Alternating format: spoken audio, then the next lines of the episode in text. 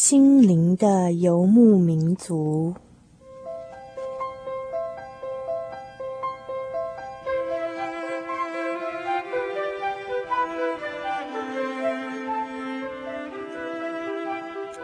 在这个谁都不管谁的后现代社会里，每一个人的心灵都是游牧民族。成长的过程就是寻找的过程。每一颗漂泊的心灵，其实都在寻找生命的绿洲。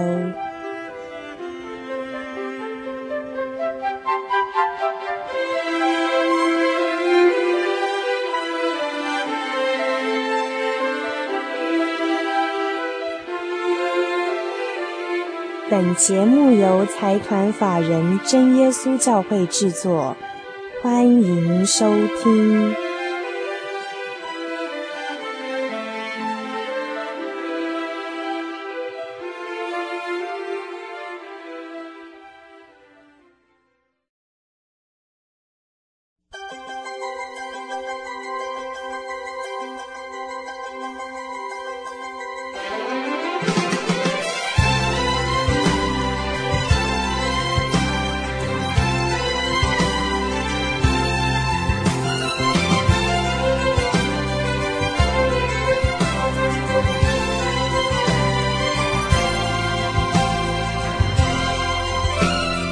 嗨，各位心灵的游牧民族，在空中的朋友们，大家晚安。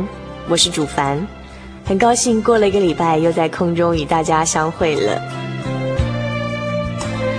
六月份是一个离别的季节，所以之前啊，我们的节目当中曾经讨论了关于离别、关于流浪，还有关于毕业以及关于成长的许许多多的故事。那么今天的节目呢，也很不一样哦。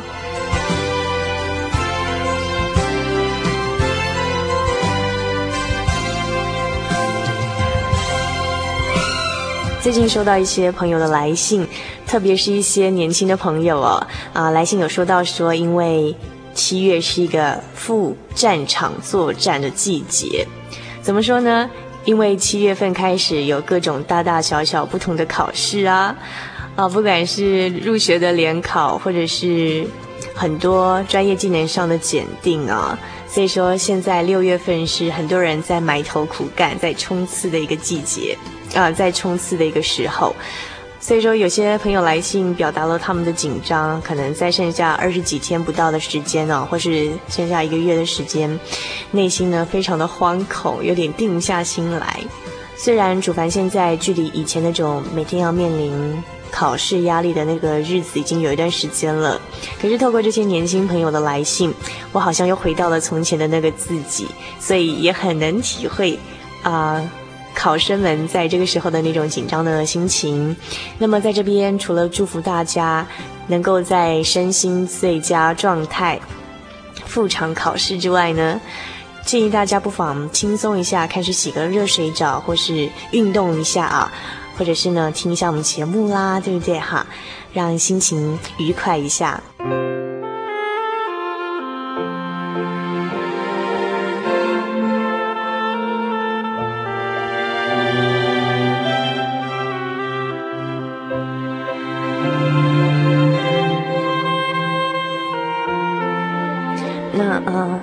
了，之前曾经有一集我们有提过说，如果您觉得我们这集的节目很喜欢，然后想保存，可是又来不及录音的话，欢迎来信到我们节目当中跟我们索取哦。来信可以到台中邮政六十六至二十一号信箱，传真号码零四二四三六九六八。那么你要注明是您希望收到的我们的节目卡带是几月几号的节目，那么。可能我们在作业上需要有一点时间，所以请您耐心的等候。那么也有人反映说，对我们节目中的一些音乐，嗯、觉得很有兴趣。如果说你要索取我们节目的歌单的话，也欢迎来信跟我们索取。好，那么我再重复一次，我们的邮政信箱是台中邮政六十六至二十一号信箱，传真号码零四二四三六九六八，请注明“心灵的游牧民族”节目收哦。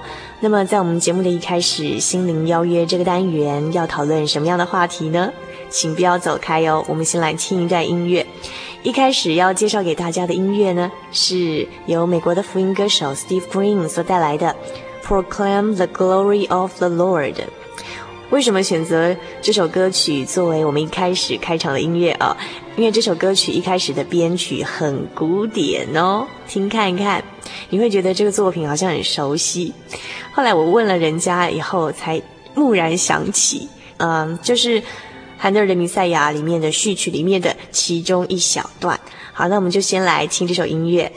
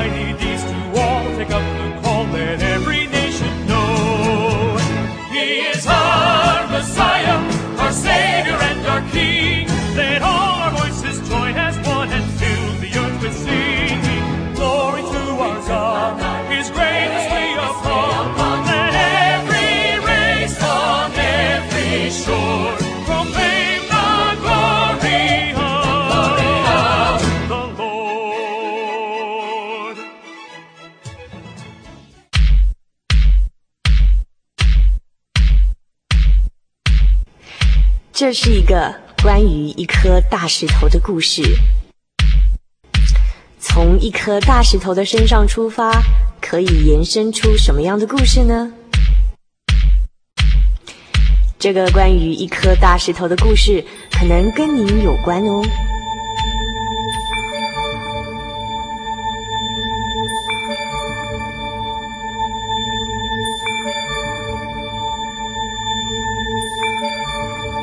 根据希腊神话中记载，在很久很久以前，有一个人名字叫做薛西弗斯。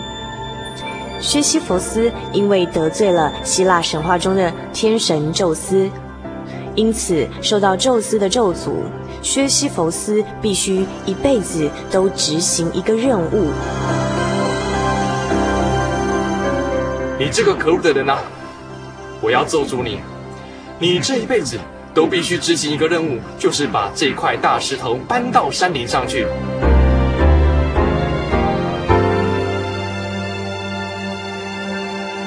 于是，薛西弗斯开始执行这个受咒诅的任务了。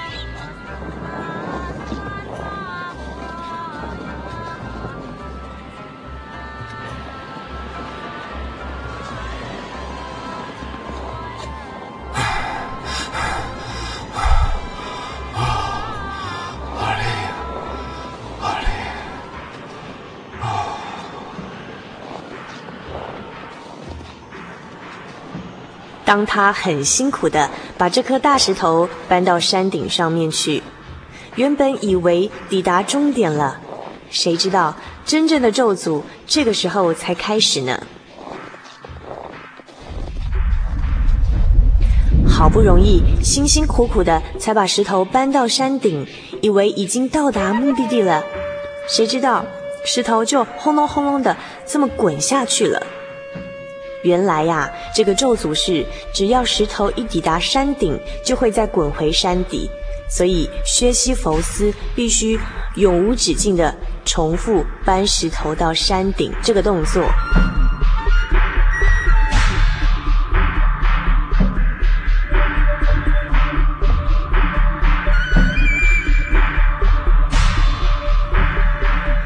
然而，薛西弗斯与这颗大石头的故事并没有结束。尽管物换星移，时空的轮转到了即将迈入二十一世纪的现在，薛西弗斯与他那颗剪不断脐带关系的大石头的故事仍然持续上演着。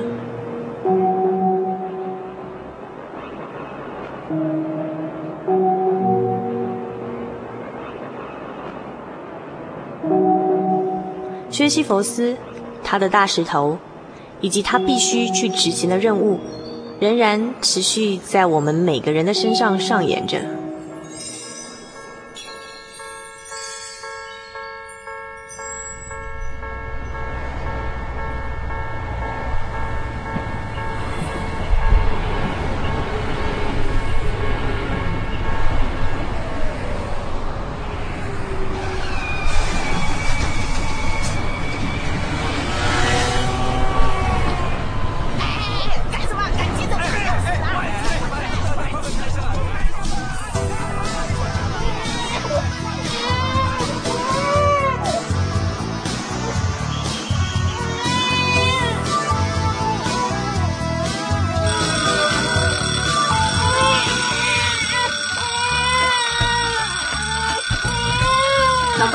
奶粉不够了，你的薪水跑哪边去了？喂，黄脸婆，我那件西装外套跑哪去了？你晚饭煮了没有？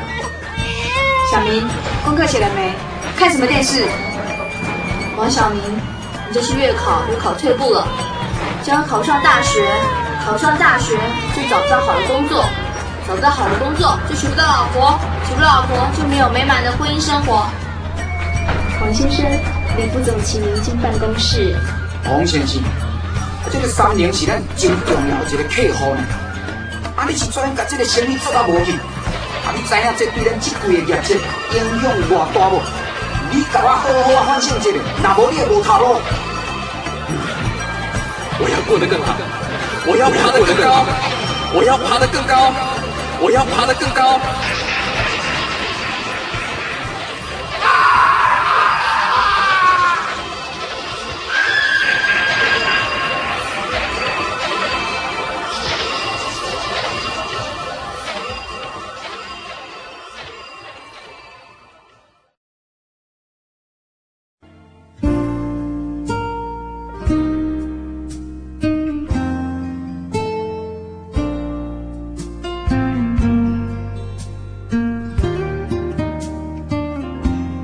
您现在收听的是《心灵的游牧民族》节目，我是主凡。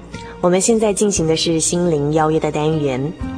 那么刚才你所听到的这个有点剧场又不太剧场的故事哦，是主凡在尝试用一种新的说话方式来讲故事。那么刚才他所讲的故事是一个关于希腊神话中的故事。我想薛西弗斯这个人物哦，很多人一定都不陌生。那么，在希腊神话故事中，这个薛西弗斯呢，他受到咒诅，他必须终其一生不断地执行一个任务，就是把一颗大石头推到山顶。可是呢，就这么推啊推啊推的很辛苦，到达山顶的时候呢，这个咒诅的悲哀在于说，只要这颗石头一抵达山顶，就会轰隆轰隆的又滚到山底去了。于是，这个受咒诅的薛西弗斯必须不断地重复去执行推石头到山顶这个动作。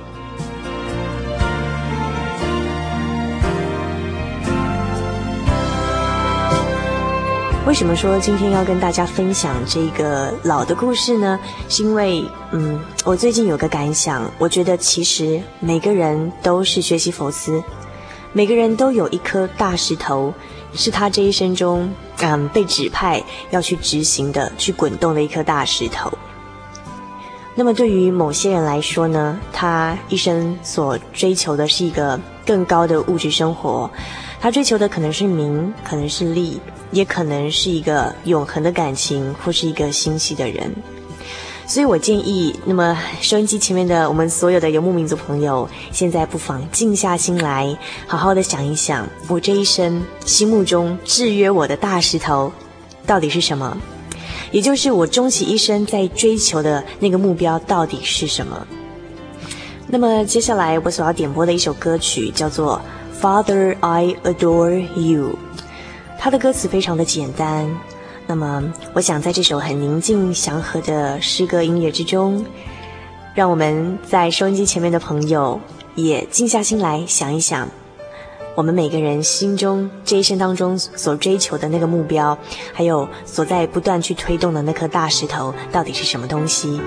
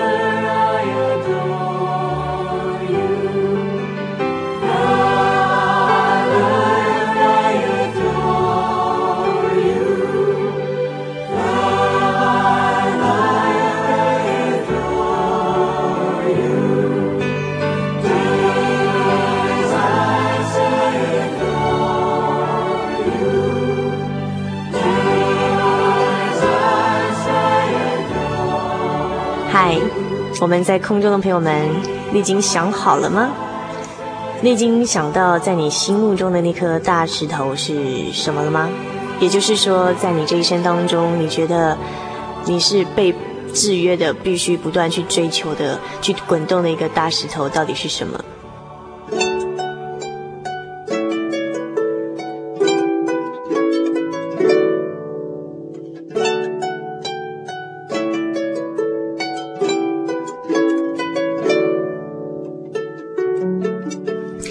觉得在刚才我所讲的薛西弗斯跟他那颗大石头的故事中，有一点非常有趣的地方在于说，对于薛西弗斯来讲，可能他会觉得说，山顶就是他的目的地。也许只要很用力的把石头推到山顶了之后，他就到了目的地，就可以喘息一下，不用再这么辛苦了。可是。只要石头一抵达山顶，又会轰隆轰隆的滚到山底去。所以说，原本他所以为的山顶是目的地，却没有想到，原来这个终点居然又回到了原点，他又必须回到山底，去又再重新嘿咻嘿咻，很努力的把这个石头推到山顶去。所以说，不断的重复的这个动作呢，我们可以发现有一点很有趣，就是原点就是终点。当你抵达了你所以为是终点的地方，你又回到了原点。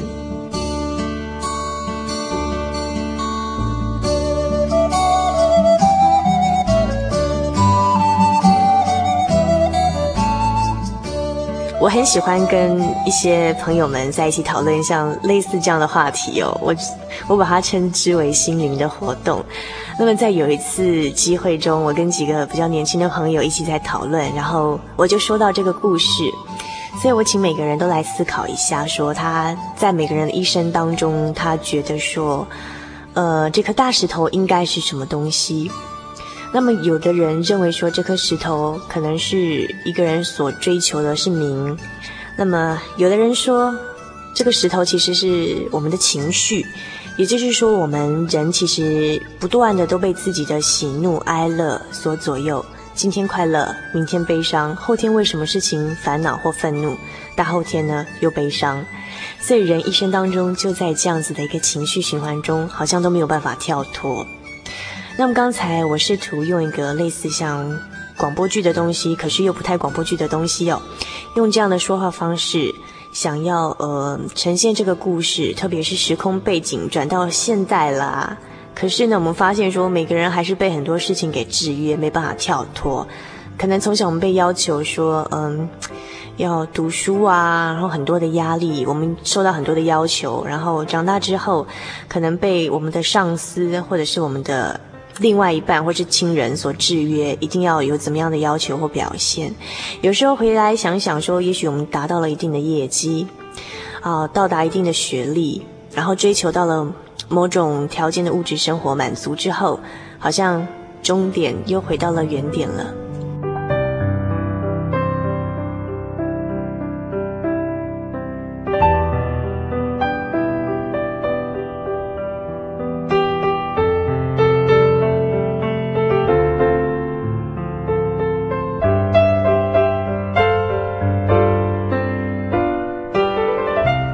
我想这个故事给我们一个很深刻的感受，就是虚无吧。我觉得人的一生当中，都必须不断的跟虚无这样的一种飘渺的感觉在搏斗，然后必须借由很多的活动来充实自己，让自己排遣那种虚虚无的感觉。所以，如果我刚才的这个谈话以及这个故事的比喻呢，能够引发您一点点的共鸣的话，我相信您一定可以非常贴心的了解为什么我们的节目名称叫做《心灵的游牧民族》了。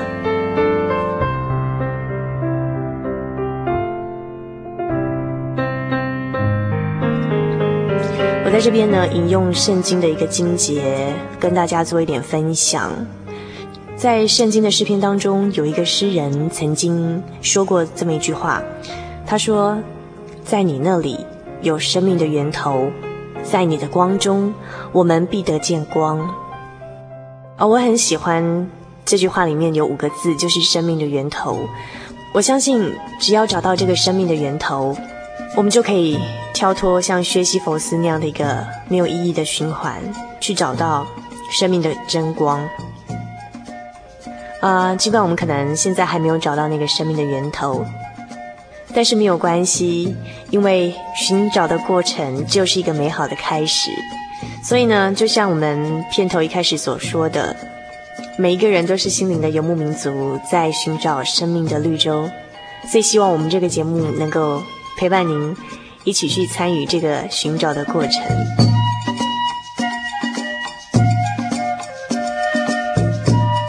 接下来我要点播这首《You Can Be》，送给大家。You can be as full as you want to be，就像他歌词中所讲的，也许有时候你会觉得空虚，或者已经对你现在所处的一切感到厌倦了，或者呢，当初你所持的任何理想信念已经没有办法支撑你走更远的路了。可是，只要敞开你的心门，听听你内在的呼声，You can be as full as you want to be。Are you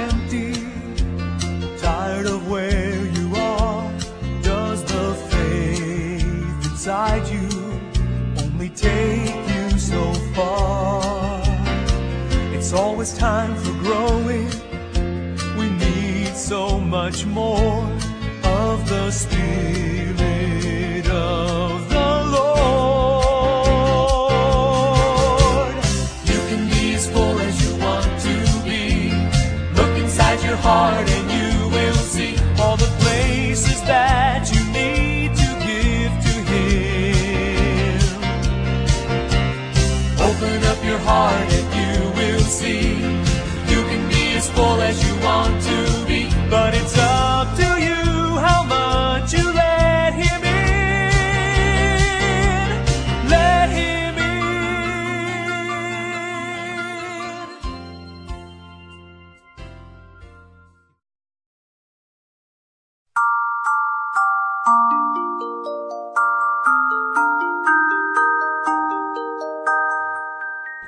迎进入心灵音乐盒的世界。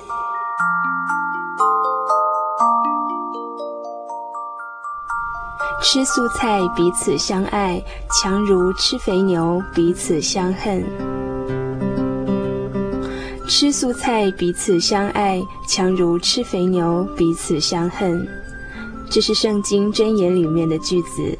素是朴素的素，而肥牛则是上等的牛肉，比喻吃得很丰盛。所以是说，吃素菜彼此相爱，还比吃肥牛彼此相恨要强太多了。当我们在一起吃饭的时候，有着很愉快的气氛。即使是吃得很清淡，也是很快乐的。相反的，如果同桌的人彼此之间怀着怨恨，心中有所不满的话，那么即使是山珍海味，也是没有意义的。以上心灵音乐盒由财团法人真耶稣教会提供。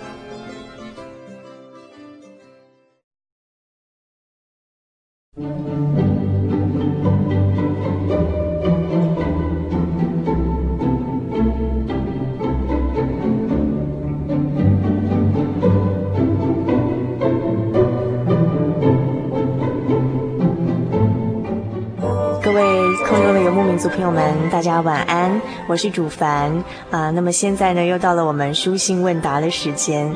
现在坐在我旁边的呢，是我要先介绍一下哈。其实他之前已经上过我们节目了，就是真耶稣教会台湾总会文宣处的处负责罗赞坤罗传道。哦，主凡小姐好，各位听众大家好。那么最近呢，六月炎炎夏日哦，马上七月份就要到了。那不只是有说很多学子从学校毕业了，那么也是一个考季即将到临了啊。很多的大大小小的各种入学或者是各项技能的考试就快要展开了。那么在我们最近所收到的一些来信当中哦，有很多是年轻的朋友，然后跟我们反映说，哎。考试就快到了，只剩下二十几天、三十几天就要考试了，觉得内心非常紧张。希望我们能在节目中为这些考生来一起祷告，让他们能够心平气和地去迎接人生的这个挑战哦。那么，是不是先请罗传道今天在我们节目当中呢，为我们所有在空中的游牧民族朋友，以及啊有来信要求的这些考生们，一起在空中做一个简短的祷告，然后祝福大家呢？啊，祷告是我们对神的一种感恩啊，祈求还有交托。嗯，所以我们祷告必须要用虔诚的信心啊，来到神面前，因为我们祷告的对象是这一位创造宇宙万物的真神，他是天地的主宰，也是我们人类的天父。他就像生养我们的父母一样啊，非常的和蔼可亲，呃，很乐意听我们的祷告。所以，我们尽管可以来向这位真神祷告祈求。嗯，所以说，呃，我们现在所要祷告的这个神是一个很亲近我们，然后很爱我们，就像我们父母亲的神一样。我们现在要来向他祷告。那么，嗯、呃，罗传道可不可以跟我们先简单介绍一下哦？那我们在祷告要做什么样的动作？然后心里要念些什么，或怎么样祷告呢？呃，我们向这位真神祷告。呃，不必讲很多话，因为他了解我们个人的心。只要我们以一颗虔诚的心啊，先奉主耶稣圣名祷告，然后我们重复的念哈利路亚，赞美主耶稣。哈利路亚，赞美主耶稣。那哈利路亚是什么意思？可能有人不太了解哦。这个哈利路亚就是希伯来话，啊、uh 把它翻译做中文的话就是赞美真神。所以说，我们就一开始先奉主耶稣圣名祷告。那眼睛应该闭起来嘛，对不对？然后双手要合起来，对，嗯哼，甚至可以跪下来哈。那我们现在是不是请罗传道啊，帮我们在空中的游牧民族朋友，以及哈，我们有来信给我们，希望我们在空中为他们祷告的这些考生朋友们，是不是现在我们可以开始为他们一起来祷告？好，哈利路亚，奉主耶稣圣名祷告。亲爱的主耶稣，我们感谢你，因为你看顾保守我们，使我们能够啊有一个健康的身体，更有一个平静安稳的心。在这个联考的前夕啊，我们啊能够照着所预定的这个进度来温习功课。因为主耶稣，你是一位慈爱的真神，你乐意帮助每一位信靠你的人。你愿意啊，以你的大能来护庇我们，使我们在面对这个大考的时候啊，不至于过度的紧张啊，能够以一颗很轻松啊、很安静的心来应付啊每一场的考试。所以求主耶稣，你赐给我们啊有这样的信心，还有健康的身体啊，有智慧的心，能够参加这一次的联考。愿我们这样子的祷告祈求啊，能够得到主耶稣的悦纳。愿主耶稣祝福我们所有的考生。阿门。阿门。好，那么我们知道啊，基督徒在祷告完结束的时候都会念一声阿门。那可能很多人都不晓得阿门是什么意思，罗传道可不可以告诉我们一下呢？好。这个阿门啊，就是诚心所愿，嗯、就是我刚刚那个祷告啊，是真正从内心向神的一种祈求交托啊，所以我这样子祷告，呃，求神来悦纳。好，那么当然，我们在这些朋友的来信当中，有人跟我们抱怨说，可能压力很大，或者是说，每次大人们在比较说啊，你们家的小孩又考第几名啦，可能啊，心中小孩子心里头压力就觉得好大，怕输人家，让父母抬不起头来，哈，对不对？嗯。呃，那我想我们在这边非常诚心的祝福大家，也愿神帮助大家能度过考季。让我们大家都可以有很健康的身心去迎接这个挑战哦。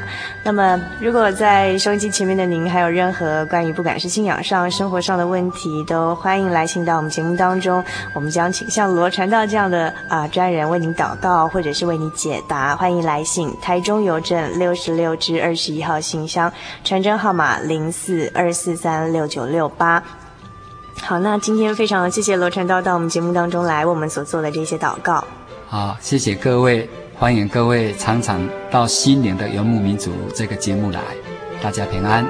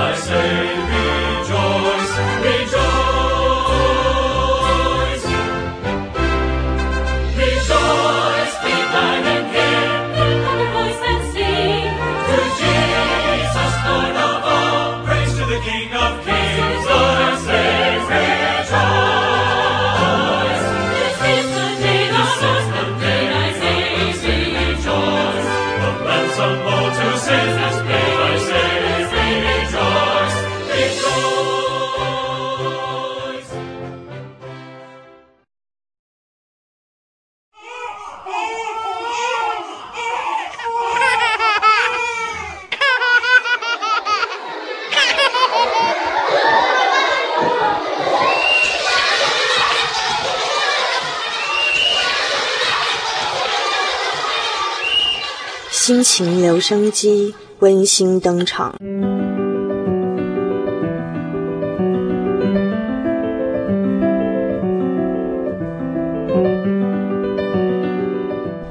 离别赋。初春的时候，湖畔一如往常的闷热。今年大伙儿决定挑战太阳，不让它逼退我们出游的心。每一次的欢乐，想捉住的不只是笑声。而是它能否成为沙罗间的永恒？毕业的钟声在我心里敲出一圈一圈的涟漪，第一圈泛出了感谢，第二圈泛出了难过，第三圈泛出了遗憾。难以述说的是感谢，从联考失利的颓丧到异乡读书的孤单，从信仰低落的危机到父亲炎症得到渐渐康复的神迹。这一切感到的是自己的荒唐，竟然不知道站在身边的是慈爱的天父。难以掩饰的是离愁，两千多个日子，多少风风雨雨，支持我的始终是这群朋友。当我正把握这份幸福的时候，却将告别这段年轻的岁月。脸上落下来的泪水是唯一能诉说的真言。毕业预演，我不愿出席，就像玫瑰从不为它绽放时是否灿烂而犹豫。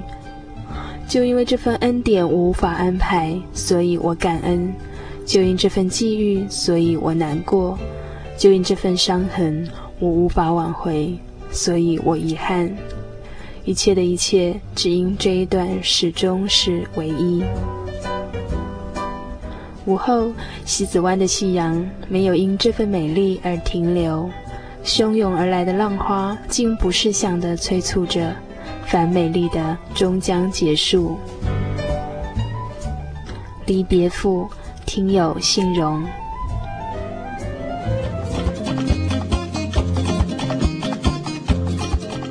让心情留声机，记录你的心情百分百，请将你的喜悦与悲伤。不足与愁烦，坚持与想望，通通记录下来，寄到台中邮政六十六至二十一号信箱，传真号码零四二四三六九六八，欢迎来信哦。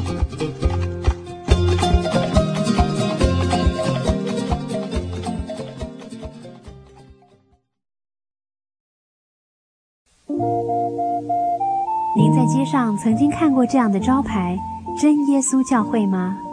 也许您很想，但是却不好意思进来看看。其实我们真的非常欢迎您。下次当您在路过真耶稣教会时，欢迎您进来与我们同享神的恩典。真耶稣教会，台中邮政六十六至二十一信箱，欢迎来信，愿您平安。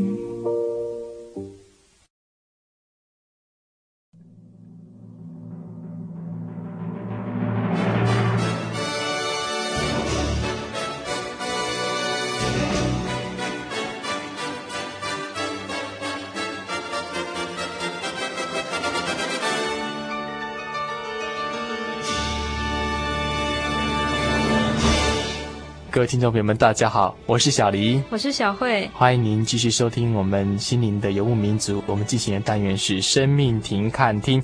我们这次所要讲的比喻是一个叫做街童呼叫的比喻，街是街道街，童是儿童的童哈。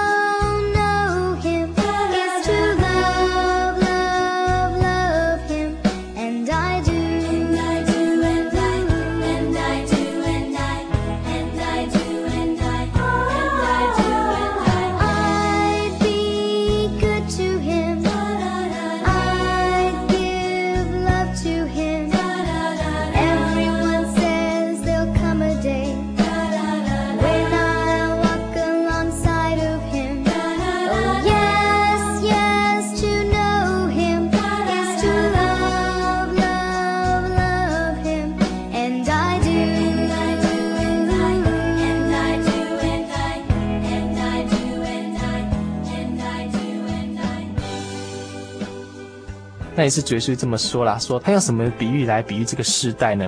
他应该像什么呢？他就讲说，好像那个小孩子哈，坐在街上，然后彼此呼叫说，哦，我们向你们吹笛，你们不跳舞；我向你们举哀，你们不啼哭哈。那施洗约翰来的时候，不吃饼不喝酒，你们说他是被鬼附着。那我来的时候也吃也喝，那你们就说我是贪酒好吃的人哈，是税吏跟罪人的朋友哈。他是智慧之子，都以智慧为师，这是他整段讲的内容啊。那关于这个，为什么他会用这个小孩子在街上吹笛，然后顺便好像办那个举哀哈，就好像办那个丧礼这样子哈，然后会用这样子比喻来比喻这个时代。哎，小慧你觉得怎么样？我我是觉得说主耶稣哈，他在比用。事物来做比喻的时候，他用的都是跟在当时大家日常生活上都会接触到的事情有关。嗯，那我觉得说小孩子在情感的流露上算是最直接和最真实的。嗯，那比方说大家在游戏的时候嘛，那我想小时候我们也玩过，比方说彼此啊，对呀、啊。那再来讲。小孩子应该是最直接能够去流露感情的，可是没想到这世代在主耶稣的比喻下，我们看到一副蛮，我觉得是蛮荒谬的一个情况，就是，哎、嗯，这样讲，这是一个很喜乐的状况，嗯、可是没有人跟你一起快乐。哦、那当你很悲伤的时候，也没有人会为你悲伤。嗯、那我觉得在感情上来讲，这是有人说这是一种感情的麻木，这样子。嗯嗯嗯，这世代真的是感情的麻木哈，有时候有些觉得说，啊，这个人好像越来越。无情哈，要教小朋友，以前教小朋友要要什么富而有礼，啊，现在不是是碰到陌生人这样不要跟他讲话，嗯、那这个时代真的是变了，嗯嗯，没办法，是真的很可怜。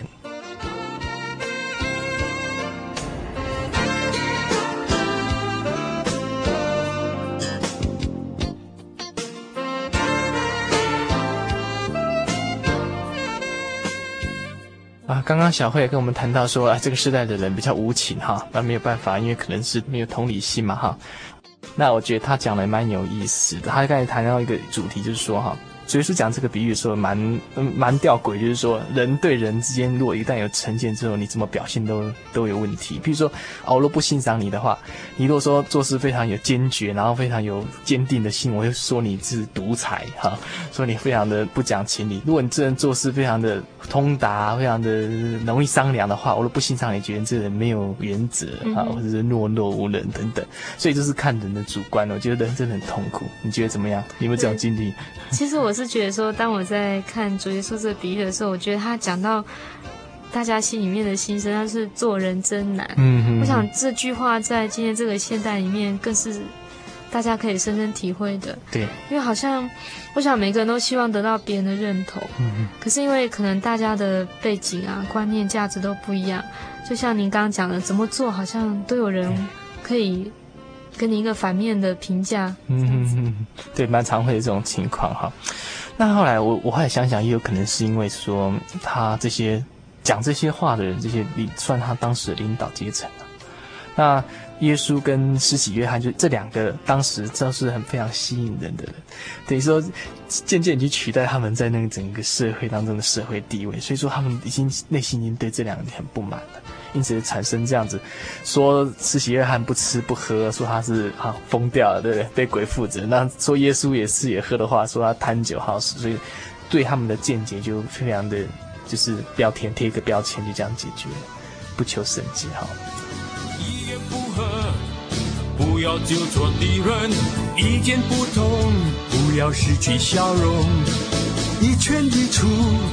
伤害自己最痛，尊重自己，先把别人尊重。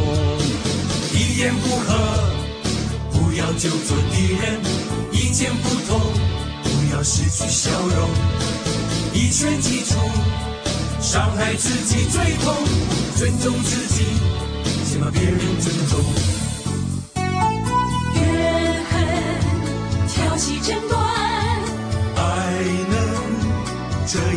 错，爱才会真正沟通，接纳才会真正宽宏。后来我就一直觉得说，人怎么做决定都有一些问题啦。很多事情它本身一定有它的呃表面的情况，有它的深层情况。最怕的说人没有仔细去了解，然后就马上给他贴标签，然后就很肤浅的表面说你是什么，你是什么。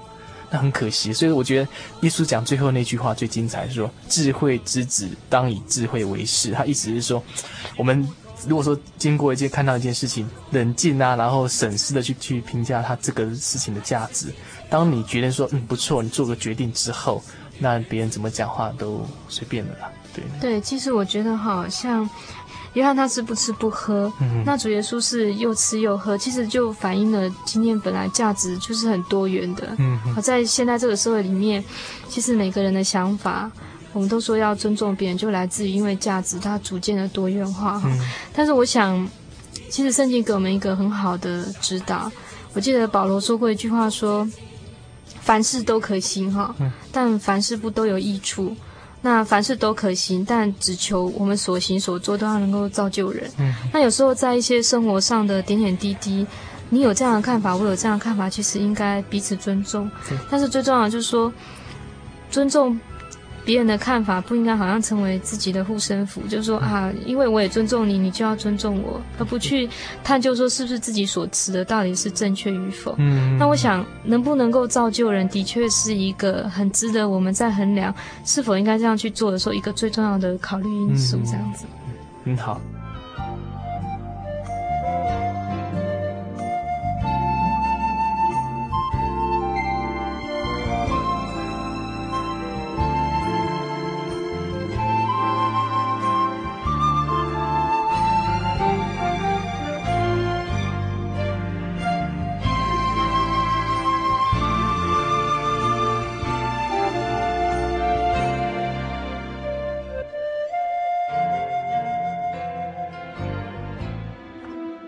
经过这个比喻哈，也提醒诸位听众朋友们哈，当你去审慎评量、去评量一件很重大的事情，甚至到生命的价值这件事情的时候，真的应该是冷静下来，排除一些偏见哈。然后，当你觉得说，嗯，这个的确是你所所要的，或是你自己心里所得到的这些，你就应该是决然的去决定下去哈。那别人怎么样子批评，那就无所谓了。对，其实我想。约翰他不吃不喝，不会因为看到别人也吃也喝就改变他自己。因为我觉得，当你知道深深的知道自己背后为什么这么去做的时候，哈，我觉得，嗯，当然圣经讲说，人都以为自己所做的是对的，但唯有耶和华他衡量人的心。那我想，既然神都要衡量我们的心，那在我们衡量我们自己的心里之后，哈，那如果说我们所做的真的是。对别人有造就，好，那我想暂时的受到一些困难，并不需要太介意。嗯，OK，那我们这礼拜的生命停看听就到这边，拜拜，拜拜。